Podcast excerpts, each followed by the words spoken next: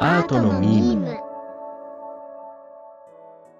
はい、今週も始まりましたアートのミームです。この番組はウェブ編集者とプロダクトデザイナーが美術やデザインについてゆるゆると語っていくポッドキャストです。パーソナリティの編集者鈴木しめ太郎とプロダクトデザイナーの染谷正宏です。はい。ということで、今週もよろしくお願いします。はい、今週もよろしくお願いします。はい。で、えーピカソ4回目ということで、で、えーっと前回のおさらいなんですけれど、あのーえー世間的には、えー世界恐慌が起こっていて、うん、で、はいえー結婚はしていたんですけど2人の愛人ができて、はいで、えーさらに座骨神経症で9ヶ月絵筆を握れなかったとはい、で、えー生活が泥沼化していたピカソっていうところですね、 はい、泥沼ですね。泥は沼いですよね、で、えー制作面ではシュルレアリスムっていう、まあ、超現実主義と呼ばれるあのはい美術の様式にえーちょっとこう触れて作風を変えて模索をしていたっていう時期になります。ですね普通の人なら沈む泥沼ですよね。いやー沈みますよ ね。いや自らもねその飛び込んでる感じします飛よね。び込んでる感じしまますけどね。いやあの当時、えっとはい1935年で54歳のピカソだったんですけど、あのはい妻のオルガと別居してあの愛人のマリー・テレーズさんですね、17歳の時に街でちょっとモデルにならないかっ元気て、な人。まあうん、ナンパじゃないですけど、うんうんまあ、その人との間にはい娘のマヤさんが生まれてっていう時期だったんですけど、さらに、えっとうんうんドラマールさんっていう、まあ、カメラマンの方ですね、女性の方と、はいはいえーこの方と愛人関係になりっていう 奔放ですよねそうですね。はうんい、元気ですね。漫画です漫画みたい、うん、ですねうんまあただこの時期、でもさあんはい何でしょうかはいはい、あごめんなさい3回目までの回でもなんかはい人生3週分ぐらいの普通の人生3週分ぐらいいろいろ出来事ありましたよね。そうですねあのここからさらに戦争とかも控えてますからね。そうです第二次、い第一次大戦が、えー突入して、えーその後うんうの世界恐慌なので,、でその後に第二次世界大戦もね、そうですよね。控えてますから、はい。まあ、その辺りのことをちょっと今回は話していこうかなと思います。はい、よろしくお願いします。はい、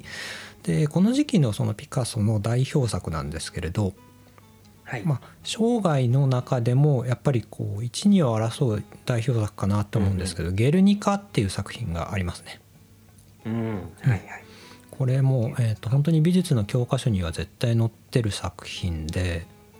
そうですうね。ん、ピカソの作品といってその思い浮かべるのをこの「ゲルニカ」っうんてうん思う人も多いんじゃないかなと思います。うん、うんそうですね。はいはい。で、えー、と何を書かれてるかっていうとスペインの内戦の様子を書かれているんですね。スペインの内戦。うん、スペイン生まれですよね、ピカソはね。ピカソはそうですスペイン生まれでそうですよね。はいはいはい。で、えー、と1936年にスペインであの内戦が勃発してしまうんですね。うん、はい。で同じタイミングであの1937年にあのパリで万国博覧会っていうのが開催開催されてでああ、はいはい。それにあの絵を描いてくれませんかってピカソがオファーされたんですよ。ああ、なるほど。うんはいはい。でピカソは何を描こうかなって思ってこういろいろ試行錯誤はしていたらしいんですけれどえうえんあの同年の4月にですね北スペインのバスク地方っていうところであうのんゲルニカっていう町があったんですけれど、はい。うん、これがあのドイツ軍によって爆撃されてしまったんですね。ああ、はいはい。であの民間人も対象にした無差別爆撃だったそうでええ多数の死者が。が出てしまったんですよ。うんうん。でこの事件を受けてピカソはがい1ヶ月で完成させたのが「ゲルニカ」っていう作品です。あ、一ヶ月で描いたんですか、これを。いろいろその結構大きいん何でをすよねそうですね、えー縦が、ねえー、とサイズの縦が3.5メートルで横幅が7.7メートル以上の大作ですうんね。対策。うんあで、えー、と全体がこうピカソって結構カラフルな絵を描くことが多いんですけれど、あ、そうですね、うんはいはい。ゲ青ルのニ時カ代は以来はね、そうですねいろいろ使ってますもんね。うんはい。でうんゲルニカはモノクロなんですよ、うん、うん、確かに。であの爆撃後の街の様子を描いていてうんうん亡くなった子供を抱いて泣き叫ぶ母親だったりだとか、うん。うんこうはいはい。目を見開いたままいあの息絶えたのが横たわっている男性、はい。ううんん、あとはあのいななく馬だったり牛だったりうんうん。あとまあ泣き叫ぶその女性ですかねなんか上を向いて手をあ上飛にび込ん上でげくるてってあーはいはい、うん。かなりデフォルメの効いたタッチですよね、どれもね。そうですねなんかこう、うん、その時の混乱がすごく伝わってくるようなああ、うんはいはいはい。そうですね、確かに。なんかこの作品その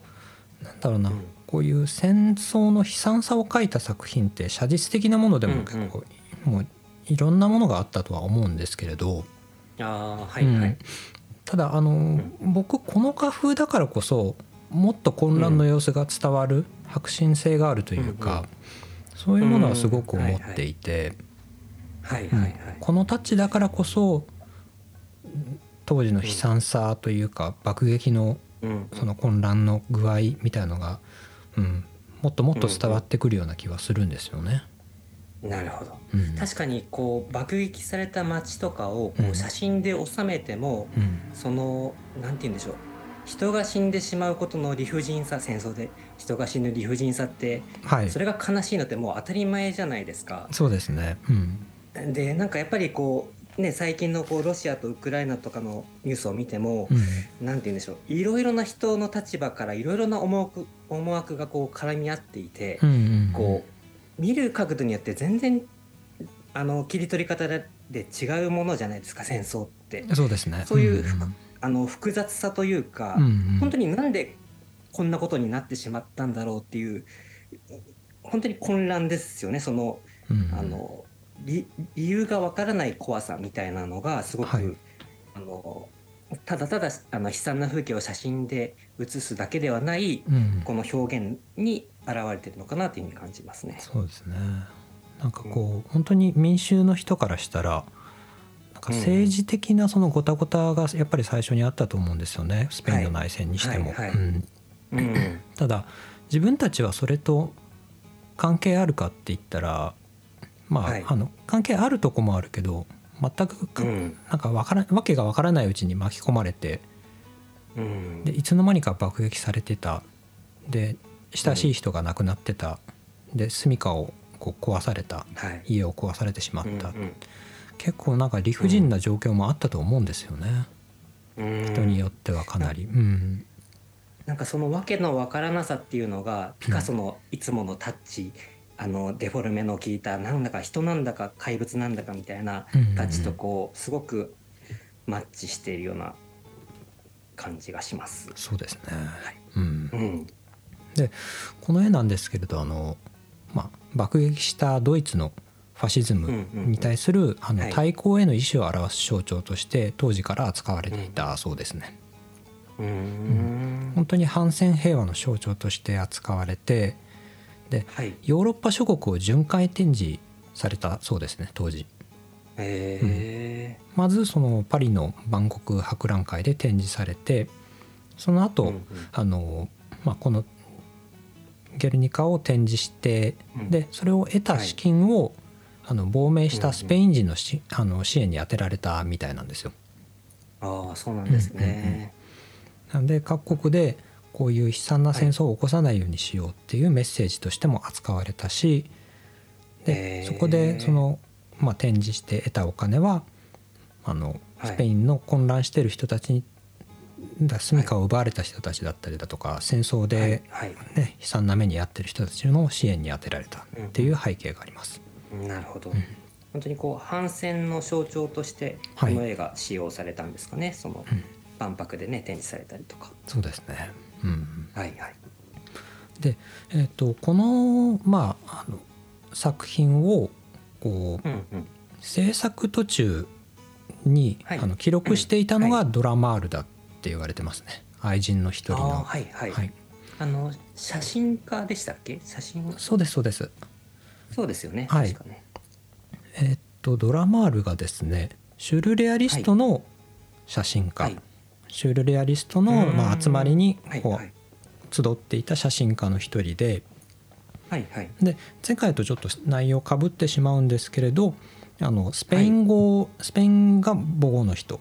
ですね。うんうんうんで、まあ、芸術分野にも結構こう精通していて、うんうんでえっとまああのオルガさんっていうピカソの妻とだったりだとかはいマリーさんあの新しくうんうこう愛人として、えー17歳の時に、はいまあ、声かけられた人、でモデルもさうんされてたんですけど、まあ、そういった人たちとは違って、あの芸術談義ができた人だったんですよね。うんなるほどなるほどそうはでいすよねはいで、えーとまあ、そういったなんだろうなその2人とは違う魅力を感じてうんドラマールと付き合ってたんじゃないかなっていうのは思うんですけれど、うんうんうんじゃあまあこう信頼して制作制作過程をこう撮影とかも依頼してたっていうことなんですかね。そうみたいですね。はいではい。えっとゲルニカに対してちょっと逸話があるんですけれど、えー、はいそはい。のドラマールさんがあの、ゲルニカ制作中にこう、まあ、撮影するじゃないですか。はい。で、えっとまあ、その時もう愛人関係であったのでアトリエにそのマリ,、マリーさんが来ちゃったんですよね。ああはいはいはい。 でマリーさんとあドラマールさん出くがわしちゃったってことですかそうなんです、はい鉢合わせて大喧嘩になっちゃった。はいあはい。でなるほど。 2人から、あのピカソはそのどちらに決めるのはっいてこう言われたんですけれど、あうんうのん決めるつもりはないから喧嘩して決めたまえって言い放ったみたいなんですよね。うーんピカソですピねカ。ソは ピカソやってますね。ななな人ん出なしですこれね。人出なしになってるんですよ ね。ねなんかあの、うんこの間のえっ、とドラマールさんをはいあのモデルにした泣く女も。はいあのいろいろ見てみたら100種類以上なんかバリエーション書いてるじゃないですあか。はいはいはいはいなんかそれもなんかも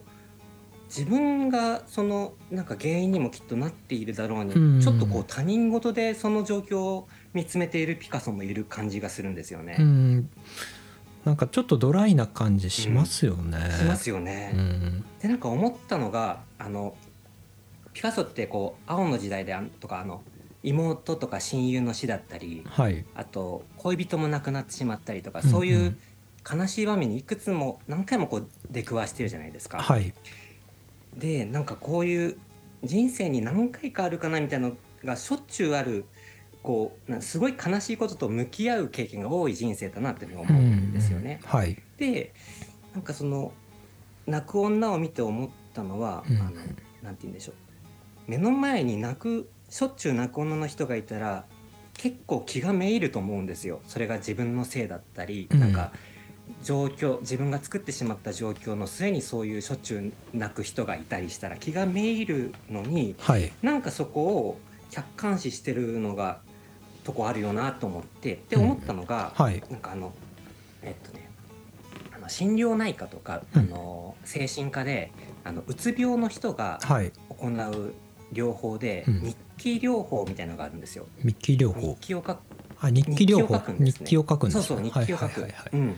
でピカソってその都度なんかうん出くわした悲しみだったりなんか付き合ってる女の人の何かとかをいつも絵にするじゃないですか、それってなんかこうあ自ー分のこう人生の目の当たりしたものにしたものをこう客観視するというかはい冷静に見つめてこう消化していくみたいな作業にこれなってるんじゃないかなっていうふうに思っあー要はあの日記とか絵を描くことって自分をメタ認知する、もう一人の自分がそうそうそうもう一人のうん今絵を描いてる自分を見てるっていう状況を作り出すじゃないですか。てはいなはのいでメタ認知が進んでしまうからその目の前の出来事に対してうんうん割とその平静な状況でうんいられるっていうこそうそとうそうですよだからね。うんうんうんなんか芸術家のなんか自分のことなのに他人事みたいな感じがすごくさっきの喧嘩の時にあーはいあの2人で喧嘩して決めたらみたいなのもすごく感じるんですよだからうんうんうんなんかもう一人もうピカソのっていう人格が別にできてる感じがすごくあってなるほどいやうんちょっとね、調べてる間不思議だったんですよね、うんうんなんかあのはいはい友人とかに対してはすごく情が厚くて、なんかこあうー明るく気さくに振る舞っていいたりとか冗談を飛ばしたりだとか、うんうんうで、んえっと、一方でその息子に対してはあの結構冷たく当たったりだとかえーあのもう別れた女性はい興味がなくなった女性に対してはもうあんまり関わろうとしなかったりだとか。うんなんかそんな逸話も残りつつあの、うんうんうん親友のカサカサベマス笠島笠島カサジマスかうんカサジマス君いたじゃないですか、自殺してしまった、なくなね自殺してますあのけ、はいあのきっかけになった女性がいいたんですけど、その女性はがいそモの、モデルの人でしたよねそうですね、その老婆になってからもなんかこう金銭的に面倒を見ていたっていう逸話もうん残っていたりとか、えーはいはいはいなんかあのいろんななんだろうな単にこう冷徹な人なのかなって思ったらそうじゃない面もあって、うんちょっと二面性ありますね今の逸話はね不思議だったんですけど、その染谷さんのうん話を聞くと、そのメタ認知が進みすぎてしまった結果、うんうん、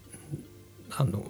現実味がなくなってしまったというか乖離、うん、そうですね、ううんうんねこういう感じしますよねなのかもしれないですよね。うんうんうんなんかこうこういう逸話も残っていて、だからあの本人の言葉きを記録した本とかあったらいいんですけど、それがあんまないんですよね。あーはいそうなんですねうはいんそこがねちょっと気になるところではあるんですけれど、だからもうとんでもない枚数書いてるそれが自分の人生の記録になってるわけですよねピカソとしてはあねーだそかうでらすね。文字にする必要が多分ないんですよねうんうんうんうんう全部ん、絵にしてるんですきっと創作が全てだったんでしょうねなんか詩作とか、うんあの詩は書いてたりはするんですけど、日記はあんまり本当に残ってないらしくてああなるほどうあん詩は書いてるんですね詩は書いてるみたいですね。へーうんうんはいはいまあ、そんなこともありそのまはいうんあだから、えー、とマリーとドラさんがこう喧嘩したうんうん様子を描いた、あのそれを「ゲルニカ」の中にも描いたみたいな逸話もありますうんちょっと話なるを元戻すと、うん ほどちょっとインスパイアされてるんですかねうん、 なんかあのあら争いとはい自分の彼女の争いたち,、うんうんたちのか争いがなんか2人がその女描かれてる女性を、がその2人をモデルにしたみたいな話も、あーありますよねああるんでしょうね、うんうんなるほどなるほでえっ、と世界まあこの当時の、まあ、世界的な情勢でいうと、えー1940年にドイツ軍がパリに侵攻しますどはいで、えー1941年には太平洋戦争が勃発してしまいますはい、うん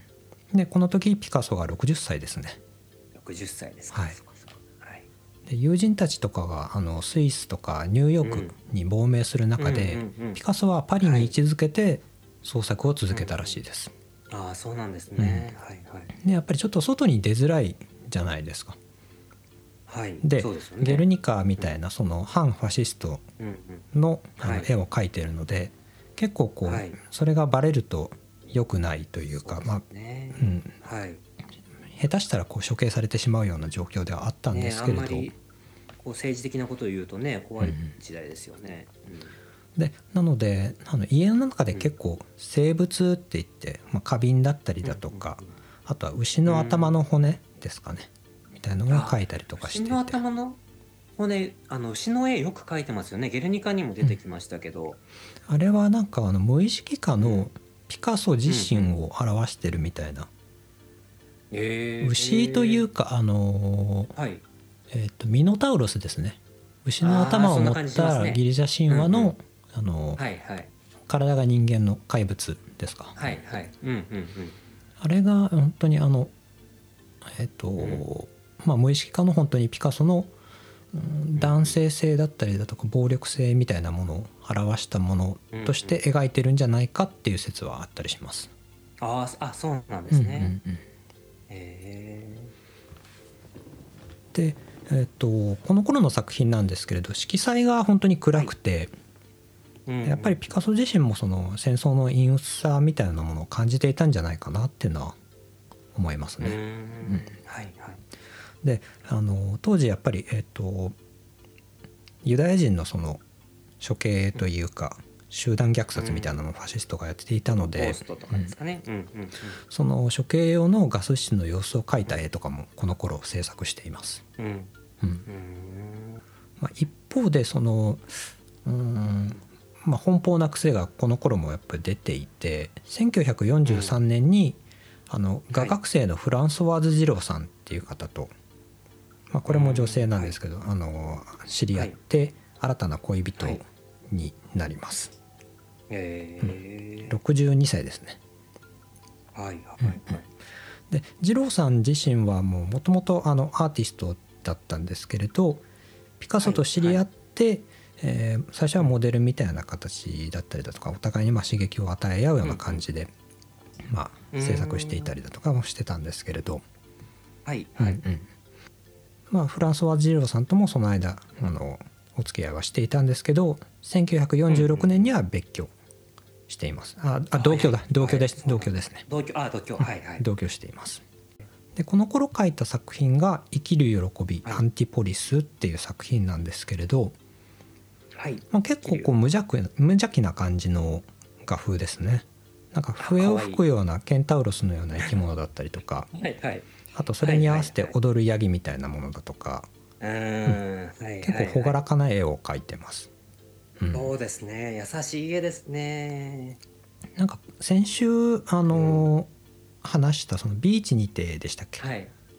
あれにもちょっと似はいはいたはいようなこうちょっと可愛らしい絵ですよね。そうですね、うんなんかやっぱりたまにこういう可愛い絵描くじゃないですかそうですねだからなんか憎めないというか人手なしのくせに、優しい絵描くんなんかこの絵なんか、うんあの真ん中に山折りにしたらすごいいい絵本の表紙に名作絵ああ本なのりま表す紙みたねいな。うんうん ねなりますよね、うん、感じしますよね本当にいろんな多様な面を持った人だったんでしょうね。うんなんかね。ねうん、あこの絵のことちょっといいですか、はい思ったのが、はい。あのそう絵本絵本感がすごいあるなと思って、うん。絵本の感じがすごいあるなと思ってあの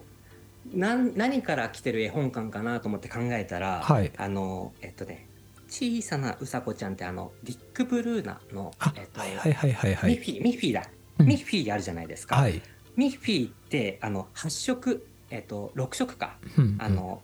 色が決まってるんですよミッフィーのあごめんなさいちょっと映画ああの話ずれちゃってうんうんうんう絵ん。本を描く時のルールがあってはい。あの、えっと、茶色とうん濃いめのオレンジとはい黄色とはいグレーとうん青と緑かな、はいではい6色とあと黒と白なのはい。のうんあの必ずテーマカラーで描くみたいなのがあって、うんはい。で確かねディック・ブルーナってピカソとかマティスの作品すごい見てるんですよ参参考にしてるの。あ、そうなんですね。でそうそうでピカソの「生きる喜び」ってまさにその色でできてるんですよああ。 6色プラス。白黒でできててはい。すごいねあの違うところ塗るんでも同じ緑緑とか同じ青を使ったりとか、うんうん同じ黄色を使ったりしててすごい見やすいんですよね。なるほど。で他にもね共通点があって、はい。あのすごい抽象化その単純化されたまっすぐな線とか曲線で書かれてるけど、全部こう定規じゃなくて手書きでこう書いてるから揺れてる感じがあるんですよね。まっすぐな線なも。るほでどそれもディック・ブルナもあのわざとうんこう直線でもこうちょっと揺れながら描いたりとかしてて、うんうんそれがなんかあの作者の温かみがつ伝わるようにみたいなのを意識してたらしいんですけなどるほどとかもう一緒だなと思ってあともう一個いお同じのがあって、はいあのみんなこれピカソの「生きる喜び」って顔が正面向いてるんですよ。うんうんうん。全員向いてますねあの横向いてるキャラクターでもみんな正面向いてニコみたいな顔をしてて、うんうんうんでそれもディック・ブルーナーがあの意識しているらことらと同じで確かあのに。そうなんか相手をねこう喋ってる時って、うんそっぽ向かれて返事されたりするとちょっと冷たい感じになるじゃないですうんか、うんうん。だけどあのミッフィーの絵本見るとみんなこう横向いてても必ず正面向いてニコってしてくれててこう読み手の方をすごいキャラクターが見つめてくれてて優しい印象が伝わるんですね安心感っていうのかな。確かに横向いてるブルーナの絵本で見たことないですよね、キャラクターで横そう向いそてうるなんっかてそれはすごく意識してたらしくて、うんなんかその辺がこの辺からインスパイアさされてるのかなとかって思いました、はあうんいや僕そこまで思い至らなかったですねブルーナとつながってるんですね。うんうん、うんなんかね時代も近いんですよねうんうんだからよくマティスのことは色合いのこととかでよく言われるんですけどピカソはのいこういう絵もきっと参考になってるんだろうなって思いましうた、ん、たまに描きますよね、こういうなんかほんと可愛い絵うんそうなんですよ何なんですかねこのずるい ですよねちょっといやずるい人だと思うですチ ャチャーミングだったと思いますよそういうことですよねだからうんうん泣きながらも別れはしないんですよね、うんきっうとね、うんんであの二郎さんの話に戻るとあのピカソとは2人の子供を設けました、二人はい長男がクロード君っていう子で、えー娘の方が下の子がパロマちゃんですねパロマちゃんはい、であのーただフランソワーズ自身は自らピカソの元を離れたんですよ、ああそうなんですか、初じゃないですかそんな人初です初ですねそうで自すよらね離れた人ってもう本当にいなかったみたいでうーんでおよそ7年間一緒にこう生活はしていたんですけれど、はいあのはいまあ、自ら離れる女性っていなかったのでピカソ自身かなり動揺したみたいみたいでへえで二郎さんに向かっ72て歳72歳ですね、うん、はいのピカソが動揺したんですねで、はい私の元を離れて画家としてやっていけると思うなって、 こうななちょっと恫喝したみたいでダサす。いダサいじゃないで すかまあまあけど72なのにな動揺してるな72歳で、まあ、もう本当にねいなかった自ら離れていく人はいなかったのうで、ーんびっくりしたはいまあ、っ好ていきうのだはったんでしょうねそれでねうん、好きだ、絶対そうですね本当に好きだったんだろうな話しってたいくなかったんう、でしょうねうん、え手ー放したくなかったというか。はいはいはいまあ、ただその二郎さん自身はあの、うんその後結構幸せになって